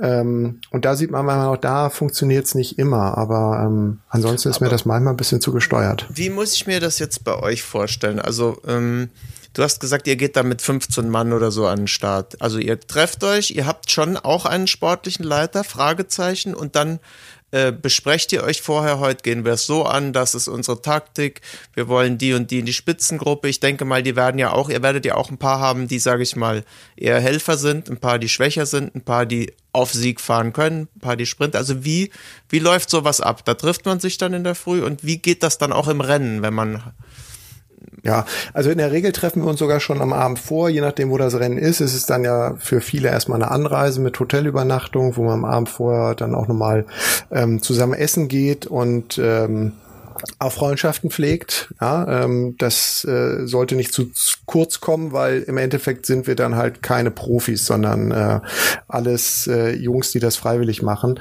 Ähm, und dann, ähm, ja, der sportliche Leiter, was das angeht, oder der, der äh, Kapitän de la Route bin ich in dem Fall so ein bisschen. Ich bin jetzt schon so lange dabei. Ich kenne ähm, jedes Rennen eigentlich aus dem FF. Ähm, das heißt, die Streckenprofile, ähm, habe da dann einfach ähm, viel Erfahrung, habe aber auch ein, zwei Leute, die, die, die dann auch einen Blick drauf haben und ähm, wo man dann zusammen so ein bisschen eine Taktik entwirft, äh, aufgrund dessen, wie äh, welche Fahrer man gerade selber dabei hat, wie die Jungs drauf sind, ähm, was man vermutet, wie die anderen Teams äh, taktisch vorgehen. Ähm, ja, und dann entwirft man so einen kleinen Schlachtplan und hofft, dass der aufgeht im Rennen. Ne? Und ähm, wenn er es halt nicht so ganz tut, dann kommen die spannenden Situationen, die halt dadurch entstehen, weil man halt keinen Funk hat, weil man dann reagieren muss. Und äh, Manchmal schafft man es, manchmal schafft man es nicht. Ähm, und das sind, das sind auch Lerneffekte oder Prozesse über Jahre, auch überhaupt diese Aufstellung. Wir waren früher mehr so ein Team, was, was die, die klassischen Radmarathons viel gefahren ist im Alpenraum, bis wir dann anfingen, ähm, immer mal wieder ähm, im, im sogenannten German Cycling Cup auch auf, auf Teamwertung zu fahren. Ähm, und ähm, da muss man dann halt auch mit der mit der Zeit über Jahre als Team zusammenfinden, damit man weiß, wer wer kann was gut, eben wer übernimmt vielleicht besser Helferaufgaben, ähm, wer ist der, der am Ende ähm, das Rennen gewinnen kann oder in eine Spitzengruppe gehen kann. Ähm, ja, da, da das dauert eine gewisse Zeit auch. Also zu Deutsch, du hast dir über Jahre äh, die Lizenz zum äh, Ich darf die anderen anbrüllen erarbeitet. Ja, ich versuche das äh, eher ohne Anbrüllen zu schaffen, aber klar, im, im Rennen, im Rennen äh, gibt's dann auch mal äh, durchaus einen lauteren Ton, ähm, weil da, da ähm, gegebenenfalls fährt man gerade nicht nebeneinander, sondern der andere ist ein paar Meter vor einem, da muss man dann auch mal lauter werden. Ähm, das äh, wird dann aber anschließend eigentlich immer gut aus dem Weg geräumt und äh, ich glaube, das versteht dann eigentlich auch jeder, dass das in dem Moment gar nicht anders geht. Ja weil wir ja eine Menge technologischer Veränderungen äh, durch äh, Handys haben, durch äh, die Bordcomputer haben und so weiter. Es ist ja fast schon denkbar, dass man, keine Ahnung, über so eine Flyby-Technik wie bei Strava oder über äh, eine WhatsApp-Positionierung genau weiß, wo wer ist, ja, oder GPS-Tracking. Siehst du da eine Entwicklung, dass halt dieses Funkgesteuerte auch irgendwann tatsächlich wegfällt, also auch im Profibereich wegfällt? Es wäre ja jetzt sogar möglich, dass man sagt, okay, ich gucke mir das Rennen, in dem ich selber fahre, äh, während des Fahrens auf meinem äh, Smartphone äh, vorne an. Da sehe ich ja im Zweifel sogar mehr als der, technische Leiter, weil ähm, ein gut gecovertes Rennen natürlich mehr Optionen hat als ein technischer Leiter, der da in seinem Auto sitzt. Äh, Klar, der technische kann. Leiter oder sportliche Leiter sieht ja oftmals auch nur das, was das, äh, was, was das Fernsehbild ihm darstellt oder was er dann halt über Radiotour irgendwie aufs Ohr bekommt zusätzlich. Ähm, also ich glaube, das wäre eine, eine völlig falsche Richtung, die, die's, äh, die auch meiner Meinung nach nicht kommen wird, weil das wird es nur gefährlich machen. Also wenn ich dann noch mehr nach unten auf, auf den Radcomputer gucke, statt äh, nach vorne auf die Straße und äh, das, äh, das ist elementar wichtig. Also Radrennfahren ist sowieso über die gesamte Zeit ähm, totale Hochkonzentration.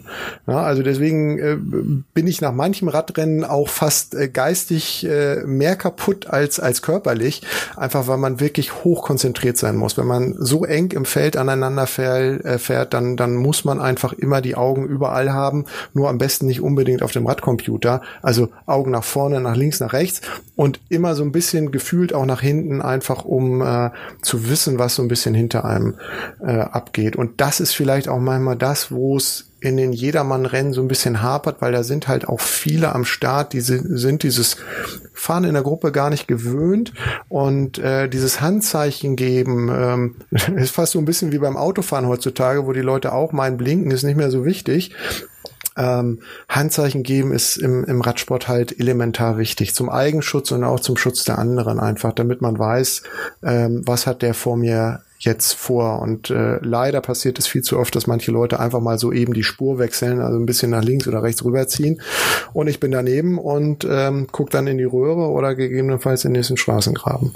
Das finde ich ganz interessant. Ich habe neulich mal irgendwo gehört, dass quasi äh, je, je höher die Kategorie, desto sauberer gefahren wird. Also im Profi-Peloton ist man praktisch weniger Gefahren ausgesetzt als äh, in einem Jedermann-Rennen oder so. Ähm, also sagen wir mal so, die, die Profis sagen natürlich oft, ah, wenn die dann mal vom Veranstalter hier starte doch mal als äh, VIP, als Promi bei uns mit im Jedermann-Rennen, damit wir da eine gute Publicity haben. Das machen die teilweise ungern. Ähm, weil klar, wenn sie sich dann verletzen, dann ist das immer, immer schlecht, weil sie dann ihren Sport nicht mehr, ihren Beruf nicht mehr ausüben können. Aber ob da jetzt im, im rein Jedermann-Rennen mag das der Fall sein, zumindest so in den, in den hinteren Bereichen. Aber äh, wenn ich sehe, wie viele Stürze auch im Profifeld passieren, sie passieren da aus anderen Gründen. Äh, auch da manchmal aufgrund von Unachtsamkeit oder es, es ist natürlich viel mehr Bewegung im, im, im Profirennen einfach drin. Das ist ein kleineres Feld, da wird, ähm, da lassen sich die Helfer zurückfallen, äh, holen Getränke, ähm, fahren wieder nach vorne vor. Klar gibt's da feste Verabredungen, ähm, dass die vorbeigelassen werden, aber wenn, sobald mal einer nicht aufpasst oder auch da Handzeichen nicht gegeben werden, ähm, dann liegen die auch ganz schnell auf der Nase. Und was man immer wieder auch ähm, hört aus dem Profifeld, ist ja, dass, ähm, dass dort auch inzwischen nicht unfairer gefahren wird, aber die Leute einfach ähm, ja einfach mit weniger Respekt den anderen gegenüber. Ne? Also ähm, auch so eine Entwicklung, man, man merkt ja auch, früher war, war, hattest du den großen Patron, ähm, der, der das Feld auch zusammengehalten hat und du hattest den Respekt vor den älteren Fahrern. Inzwischen hast du so viele Junge, die so gut sind, was ja auch toll ist, aber ähm, die dadurch natürlich auch selbstbewusst werden und, und da mit breiter Brust auftreten und sagen, wieso soll ich jetzt Platz machen für dich? Ähm, ich kann ja selber was. Ähm, und dadurch kommt es natürlich auch mal zu Situationen, wo es, äh, wo man dann auch auf der Nase liegt, schnell, ja. Ja, wobei ich habe mir deine Rolle jetzt schon so vorgestellt, äh, wie die von Toni Martin bei der äh, Etappe um Nizza. Ja, ähm, dass er merkt, okay, hier ist jetzt gerade irgendwas total falsch. Ja, und mit Adlerschwingen dann erstmal das ganze Peloton zum Stehen bringt. Gut, die Jungs von Astana mussten dann erst ausprobieren, wie äh, gut die äh, Straßenschilder befestigt sind rund um Nizza. Aber das wollten sie ja dann unbedingt so. Ähm, das war ja vielleicht auch noch ein spezielles Jahr 2020, logischerweise dadurch, dass sehr wenig Rennen gefahren wurden und da eine hohe Bereitschaft war, mehr zu riskieren in den wenigen Rennen. Ähm, ich hatte aber auch den Eindruck, dass auch die Profis es ein bisschen verlernt hatten, in so einem harten ähm, Rennen sich tatsächlich zu orientieren, weil ja ungewöhnlich viele Stürze zu Beginn der Tour de France beispielsweise waren, dass man gedacht hat, sag mal, haben die jetzt irgendwie ein halbes Jahr lang nur auf der Rolle gesessen oder nur im, äh, im Gruppenverband auf der Straße verbracht? Ja, weil da waren halt viele Situationen, wo man gedacht hat, hm, das ist jetzt irgendwie schräg, dass da so viele Leute abschmieren oder eben äh, so eine äh, wilde Bewegung eben auch in dem jeweiligen Peloton drin war, fand ich eine sehr spannende Geschichte. Ähm, wenn wir jetzt halt wieder rauskommen aus diesen ganzen Corona-Situationen, ja, äh, befürchtest du, dass das dann halt sich auch fortsetzt in die Rennen, die du machst? Nee, also da, das glaube ich nicht. Also, also zum einen glaube ich, war bei der Tour de France gerade am ersten Tag eine besondere Situation auf, aufgrund, dass in Nizza halt geregnet hat und vor Wochen lang nicht und die, die Straßen wie Schmierseife waren. Also die Stürze, die da an dem Tag passiert sind, äh, glaube ich, die, die muss man da, da rausrechnen. Ähm, zum anderen ist, glaube ich, die Entwicklung die letzten Jahre insgesamt äh, schon so ein bisschen gewesen, dass schon mehr Stürze passiert sind. Ähm, aber in diesem Jahr, ja, waren sicherlich noch mal mehr. Ähm, vielleicht, weil auch einfach niemand wusste, wann, wie lange geht die Saison überhaupt noch. Und im Endeffekt hat jeder um, um Verträge für die Zukunft gekämpft, äh, mit jedem Rennen. Ja, also da war einfach, glaube ich, eine ganz andere Situation da. Ähm, ja, bei, bei uns in den Rennen, also ich, ich will mich um Gottes Willen nicht mit Toni Martin vergleichen oder mit, mit anderen, die dort in der Lage sind. Das geht ja nur um, genau. um, die, um die Haltung. Klar, um die Haltung, also ne? das, das ist, aber, glaube ich, Zeitfahrer. Da, das ist ja, ich glaube, der, der, der bleibt auch knapp über eine Stunde ja. bei Also das ist natürlich auch immer eine persönliche Einstellung. Ne? Es gibt Leute, die, äh, die sehen dann auch wieder mit Ehrgeiz nur den persönlichen Erfolg im Vordergrund und andere haben dann vielleicht, glaube ich, ein bisschen mehr den, den Überblick. Also ich würde wagen zu behaupten, dass ich dann schon jemand bin, der, der so den Gesamtüberblick so ein bisschen versucht zu bewahren. Und dadurch, dass ich so lange dabei bin und ich viele kenne, mich viele kennen und man weiß, wer in den anderen Teams so ein bisschen diejenigen sind, die man dann ansprechen muss, äh, dann, dann kann man da natürlich auch ein bisschen was regeln äh, unter den anderen Teams. Was natürlich auch manchmal in Rennsituationen, wenn es darum geht, äh, sich mit einem anderen Team zu verbünden, um, um eine Ausreißergruppe zurückzuholen oder vielleicht Attacken zu reiten oder so. Ne? Klar, das, das findet bei uns auch statt. Sind die gleichen Teams da äh, in der Jedermann-Szene? Also kann man sagen, da, da trefft ihr immer die gleichen und man weiß eigentlich, wo die Konkurrenz ist oder gibt's da auch mal also als Einzelfahrer gibt es keinen, der mal überraschend gewinnt wahrscheinlich, oder? Wie, wie ist das? Ist weniger geworden, definitiv. Ähm, gab es früher öfter mal. Ähm, Teams sind überwiegend auch die gleichen. Du hast dann in bestimmten Regionen Deutschlands dann auch mal äh, vor Ort durchaus Teams, die, die sich nicht an einem äh, gesamten GCC-Rennzirkus äh, beteiligen, was dann ja doch äh, ich weiß gar nicht, die, die, manchmal sind es neun, manchmal zehn, manchmal elf Rennen pro Jahr, ähm, was ja auch äh, einen gewissen ja, zeitlichen und finanziellen Aufwand wieder bedeutet ähm, für die einzelnen Fahrer, ähm, nicht an allem beteiligen. Die sind dann, also wenn du im, im, in, in den neuen Bundesländern unterwegs bist, hast du manchmal doch ein, zwei Teams, die, die siehst du ähm, hier in den alten Bundesländern oder irgendwo in Süddeutschland, Norddeutschland, wenn da was ist, nicht unbedingt am Start. Ähm, aber das Gros der Teams, die, die kennt man ähm, genau. Und Wie viele wenn da sind das ungefähr? Grob. ja, also ähm, grob würde ich mal sagen, so 40 bis 50 ähm, insgesamt und und ähm, rund rund 10, die dann aber wirklich ähm, sehr sehr fest dabei sind und, ähm, Und auf die man wirklich immer wieder Dann sozusagen. ja Seba, wenn man jetzt äh, euren Verein sieht, ja, der ja noch relativ jung ist, ähm, was hast du gesagt, so um die 150 äh, Mitglieder 130, inzwischen, ja. Wo es ja ein bisschen in, in eine andere Richtung erstmal geht, also sagen wir mal um ein geselliges gemeinsames Fahren. Aber jetzt habt ihr schon mit der Rampensau angefangen und so, ja, also geht's nicht dann äh, doch äh, zumindest für einige wieder in Richtung ähm, eher, ähm, sagen wir mal, geschwindigkeitsorientiertes Fahren oder äh, doch eher Also erstmal muss man sagen, der Verein heißt RTC DSD, Racing Team Kölle. Ja. Kann man sich ja ganz, ganz leicht merken. Also Kann man marketingtechnisch sich schon mal merken, weit weil vorne. man äh, rund um Köln immer viele mit orange-weiß-schwarzen Trikots sieht. Die sind auffällig. Manche bezeichnen das als Harlequin. Ähm, ich finde es aber ganz gut, weil man es eben erkennt. Ähm, der Verein ist 2004 gegründet und ist tatsächlich ein jüngerer Verein, der aber auch eine ganz große Bandbreite anspricht. Wir haben tatsächlich auch ähm, Fahrer, die äh, Lizenzrennen fahren. Ähm, natürlich nicht so organisiert oder auch nicht so mit so einer Mannschaft beim Jedermann-Rennen. Da fahren zwar dann auch mehrere von uns mit, aber nicht so organisiert und auch, ähm, ich glaube, nicht so mit Siegchancen. Ich will jetzt, weiß ich jetzt nicht. Aber da ist tatsächlich auch, äh, was da dahinter steckt, ist tatsächlich äh, Spaß am, am gemeinsamen Radfahren ähm, auch mal ein paar Runden auf der Bahn drehen.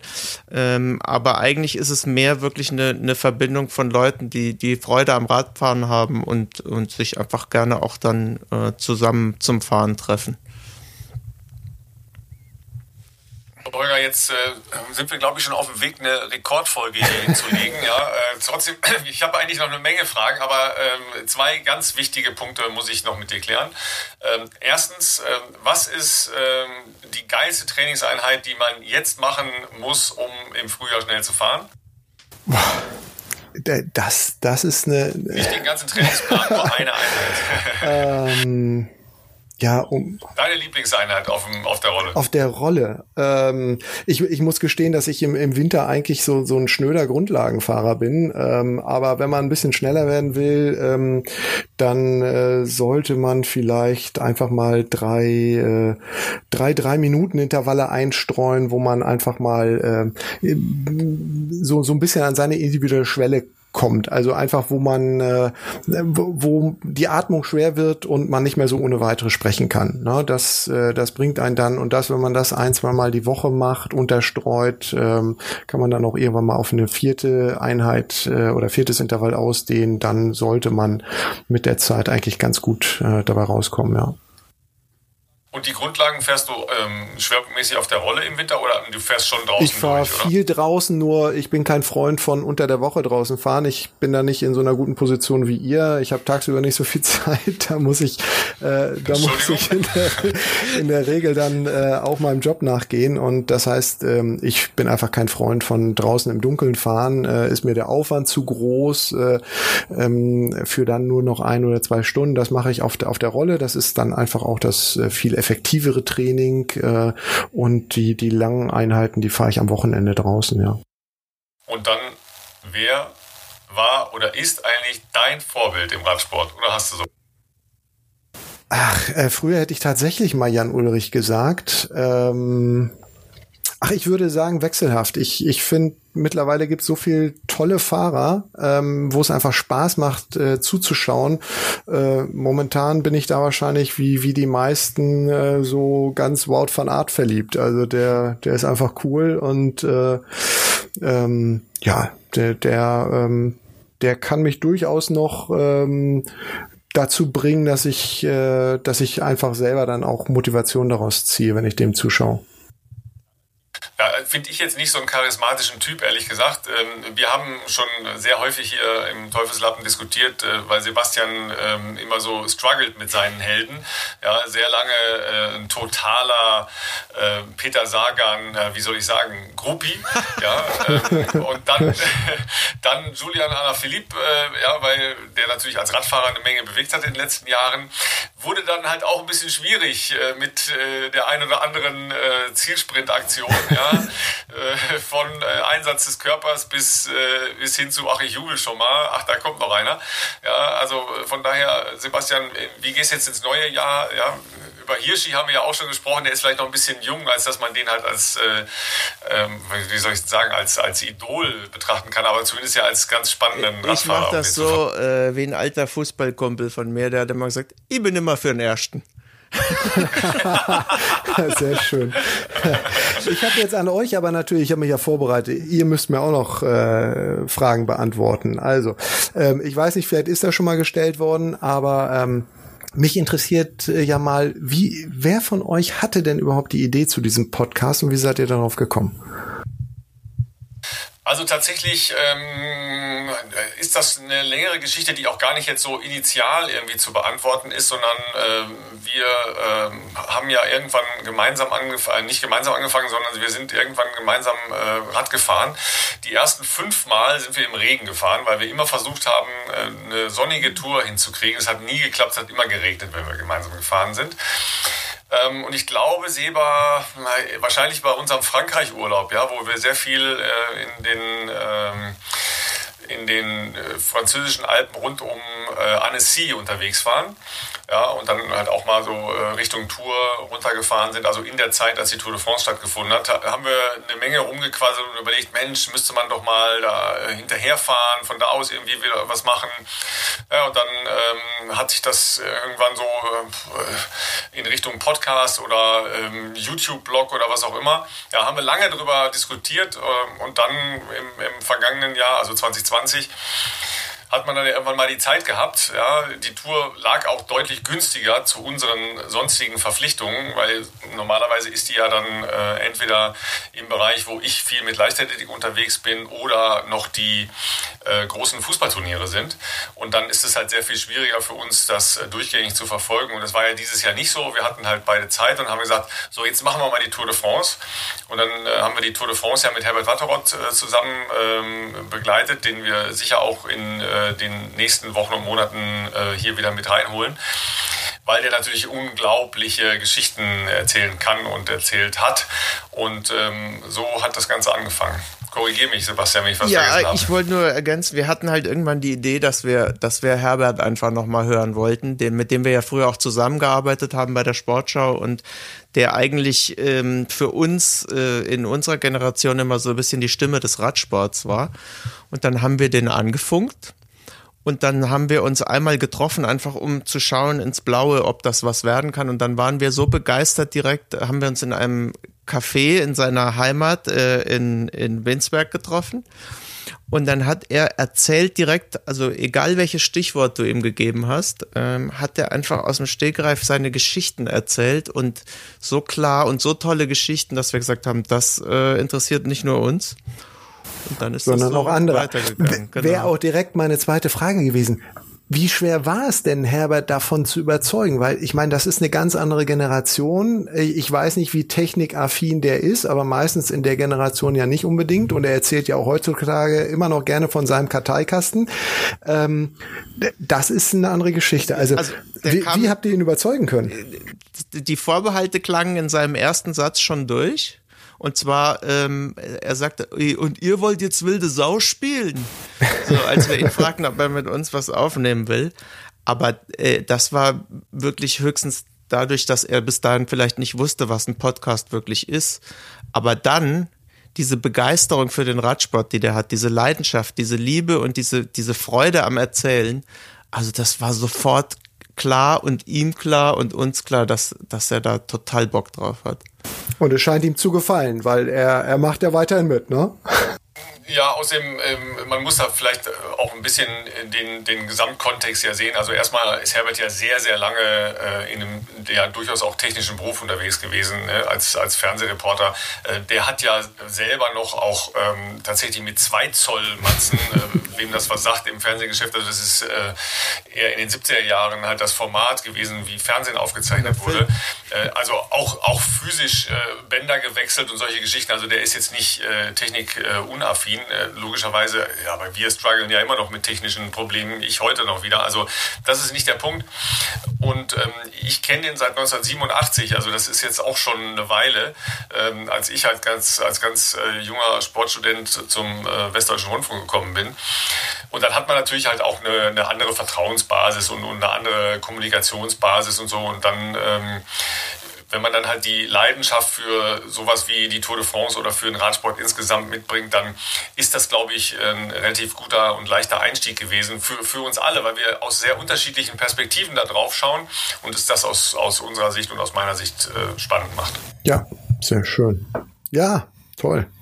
Ja, in dem Sinne würde ich sagen, äh, schon mal ganz, ganz herzlichen Dank, Holger. Äh, das war super spannend ähm, und wir kommen sicher noch mal in konkreten Situationen, äh, wenn denn klar ist, was in diesem Jahr überhaupt stattfinden kann, äh, noch mal auf dich zurück, wenn es spannende Sachen gibt ähm, oder du mal eine Reportage vom äh, King of the Lake oder den äh, Rennen rund um St. Johann machen könntest, wolltest, solltest, weil das klingt ja vor allen Dingen auch für unsere Gemeinde super spannend und nach Optionen. Sag mal, St. Johann, wann äh, wäre der, äh, der Termin oder die Termine? St. Johann ist immer Ende August, so ziemlich die ungefähr letztes, letztes Augustwochenende und King of the Lake. Ist ja eine ja, Chance, genau. Ne? Und King of the Lake ist meistens so am 3. September-Wochenende. Also würde mich freuen, da was äh, zu tun. Und an, ansonsten ist auch für uns als Team gerade äh, spannend, wo die Reise hingeht, weil ähm, ja, es, man, man weiß momentan nicht so richtig, was abgeht. Also ähm, aber wir sind eigentlich voller Hoffnung, dass jetzt, wenn, wenn die Impfstoffe sich ähm, das so ein bisschen verbreitet ist, dass dann auch ab dem späteren Frühjahr auch äh, die Rennen mal wieder losgehen können. Seba, hast du dein Guinness ausgetrunken und jetzt geht's aufs Rad? Ja, ich, ich schmeiß jetzt gleich die Rolle hier an und ähm, unter normalen Umständen würde ich sagen, Holger, wir gehen nachher noch ins Fantasia in Gleuel, unserer gemeinsamen Lieblingseisdiele, eine coole Sache essen, aber die haben ja im Moment zu. Die haben noch, die haben noch geschlossen, aber ähm, ja, die gemeinsame Ausfahrt, die sollten wir dieses Jahr dann auf jeden Fall mal hinkriegen.